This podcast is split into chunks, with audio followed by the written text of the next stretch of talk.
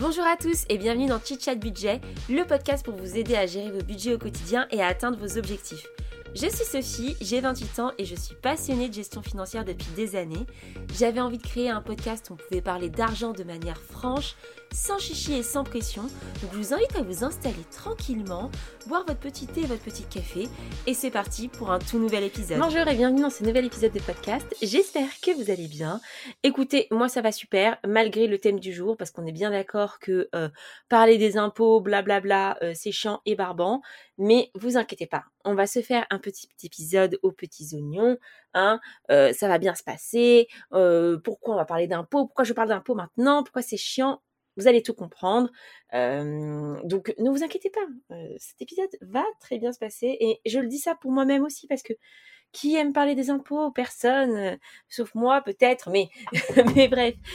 non, soit dit en passant, les impôts, c'est très important. Pourquoi? Pourquoi il faut en parler maintenant? Parce que vous savez, en France, on déclare les impôts en mai, genre en mai, on reçoit un petit mail, gna gna gna, déclarez les impôts, vérifiez vos impôts, tout est quanti là. Et vous regardez, vous, vous vérifiez, vous allez prendre votre fiche de paye de décembre, vous dites, ah, c'est ça le montant, c'est net imposable, net je sais pas quoi. Vous comparez, vous dites, ah, ça ressemble. Vous signez, c'est OK. Sauf que, hein, si en mai, vous, avez envie d'optimiser un truc, vous vous dites, ah putain, mais j'aurais dû ouvrir un PER, j'aurais dû faire un truc, j'ai payé trop d'impôts, willy willy, bah c'est trop tard, les gars. C'est trop tard parce que euh, on ne peut agir que sur son année fiscale que pendant son année fiscale. Hein. On est bien, on est bien d'accord. Donc, euh, quand euh, c'est l'heure de déclarer les impôts, bah on est déjà l'année d'après, et donc c'est trop tard pour l'année d'avant. Et, du coup, bah qu'est-ce qui se passe hein? quand, quand on n'a pas trop bien optimisé, quand on n'est pas au courant, quand, on s'est laissé porter par la vie, eh ben ce qui se passe, c'est qu'en septembre, octobre là, il y a les impôts, ils reviennent et vous disent votre impôt sur le revenu, c'est ça. Vous ne devez tant. Et toi, tu pleures. Toi, tu pleures pendant des mois à payer euh, tes, tes, tes, 200 balles par mois de, de rattrapage. T'es là, ouin, euh, je pleure, je dois payer des trucs des impôts. T'es pas prêt. Ok. Et c'est pareil pour tes taxes, c'est pareil. T'es pas prêt. T'es, es là, tu sais que ça va arriver. Tu, tu vois l'épée de Damoclès. T'es au bout de ta vie. Ça m'est arrivé une fois, mais une fois, pas deux.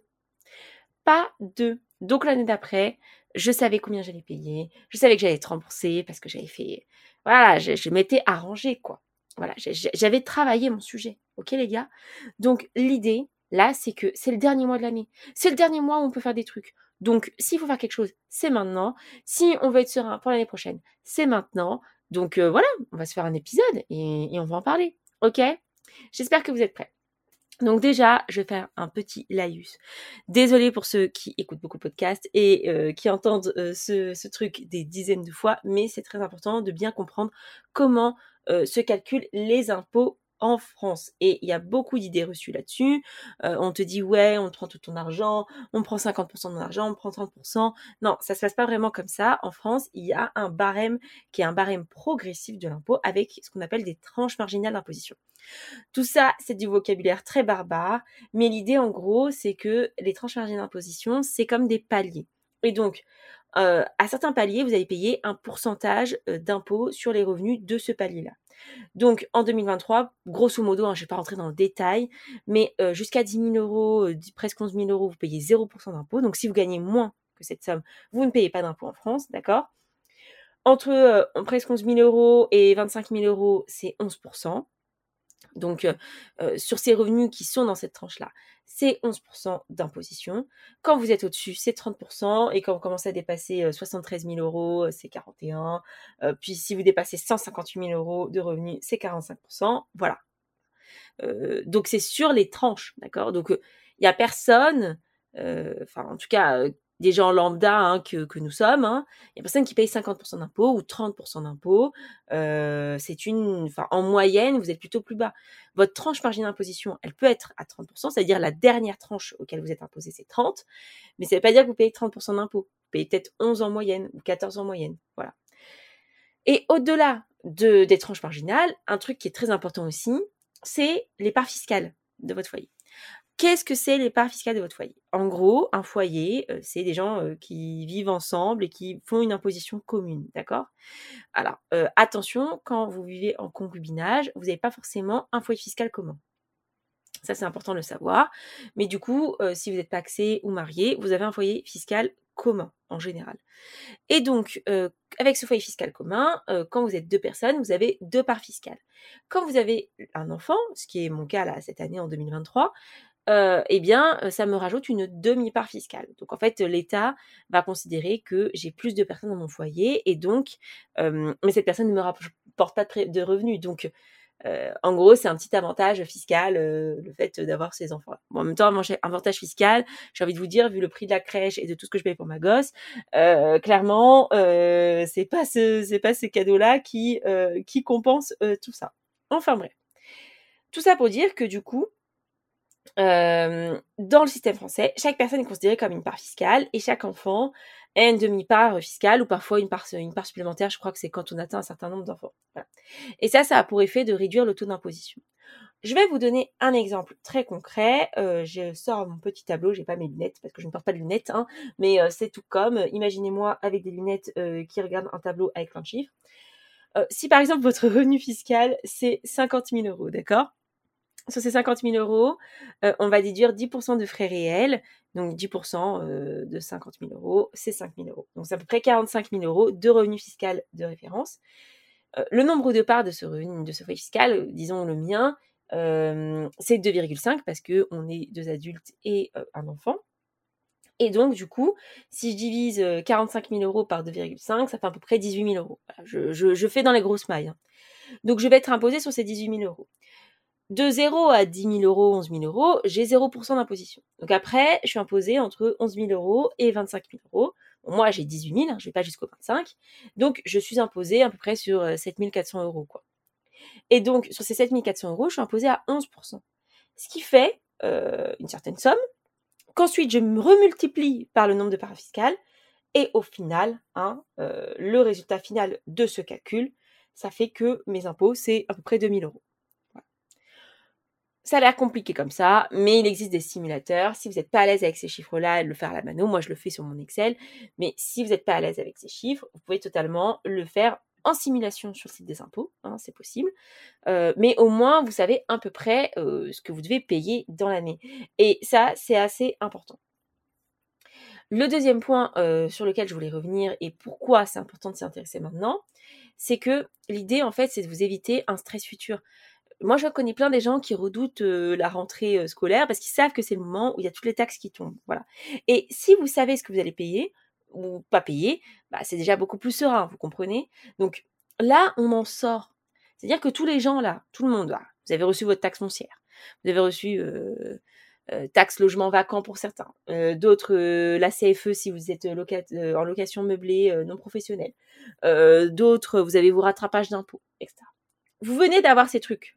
Donc notez-vous les montants et comme ça vous saurez pour l'année prochaine et vous n'allez pas oublier parce que c'est vite fait d'oublier et vous pourrez commencer à le budgéter dans votre budget de l'année 2024. Donc voilà, c'était il n'y a pas longtemps, euh, vous avez ce souvenir-là.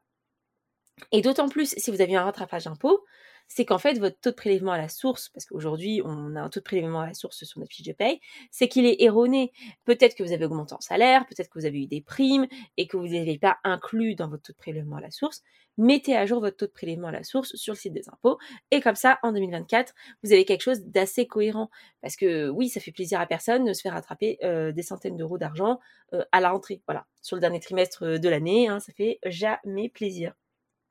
Et donc, si votre situation, elle a changé, vous avez augmenté vos revenus ou ils ont diminué.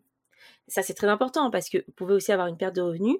Et si votre taux de prélèvement à la source, euh, il n'a pas changé, bah en fait, euh, vous allez douiller et du coup, c'est de l'argent que vous n'avez pas maintenant.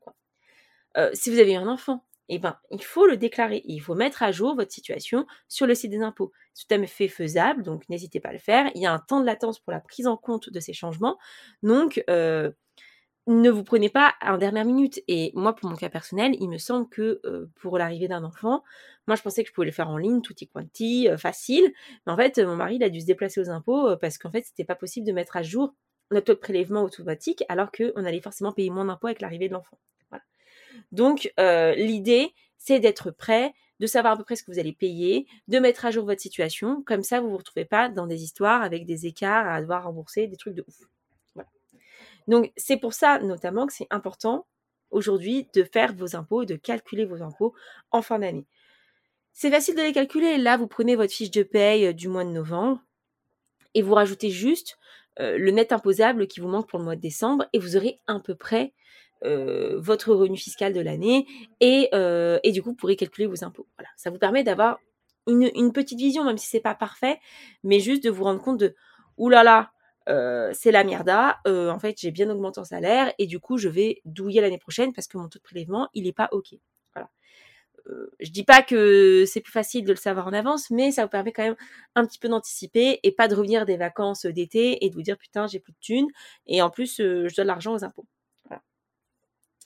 Et pourquoi, en dernier point, c'est très important de faire ces impôts maintenant c'est parce que ça peut vous ouvrir des possibilités, les gars. C'est-à-dire que si vous savez que vous allez douiller, bah peut-être qu'il faut se poser la question euh, d'ouvrir un, PER, un plan épargne retraite. Euh, peut-être qu'il faut se poser la question, mais attendez, mais est-ce que moi je fais du service à la personne, par exemple, parce que j'ai une femme de ménage, etc. Est-ce que ça, je peux pas le déduire? Voilà.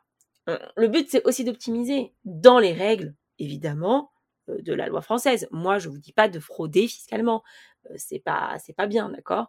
Mais l'idée, c'est de payer votre impôt justement et en même temps de vous préparer votre patrimoine, de voir comment vous pouvez l'optimiser pour, bah, pour, vous-même aussi, parce qu'il faut aussi, il y a des règles et le but c'est de les utiliser. Je vois pas pourquoi vous vous empêcherez de d'utiliser certains certains outils alors que d'autres le font. Voilà, typiquement le plan épargne retraite, j'en ai déjà parlé.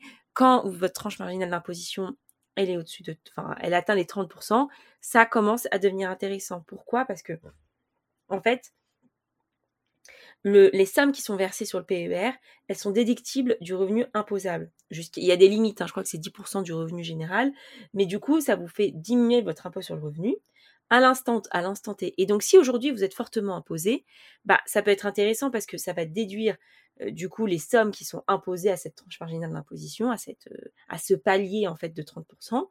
Et quand vous aurez besoin de cet argent, normalement à la retraite, mais vous pouvez aussi le, en avoir besoin par exemple pour euh, débloquer l'achat d'une résidence principale, soit vous vous dites bah pendant le temps où je veux mettre de l'argent de côté pour mon achat de résidence principale, ça permet de fructifier sur un plan et en même temps, bah, peut-être que j'aurai la même tranche marginale d'imposition à la sortie, mais bon, c'est pas grave.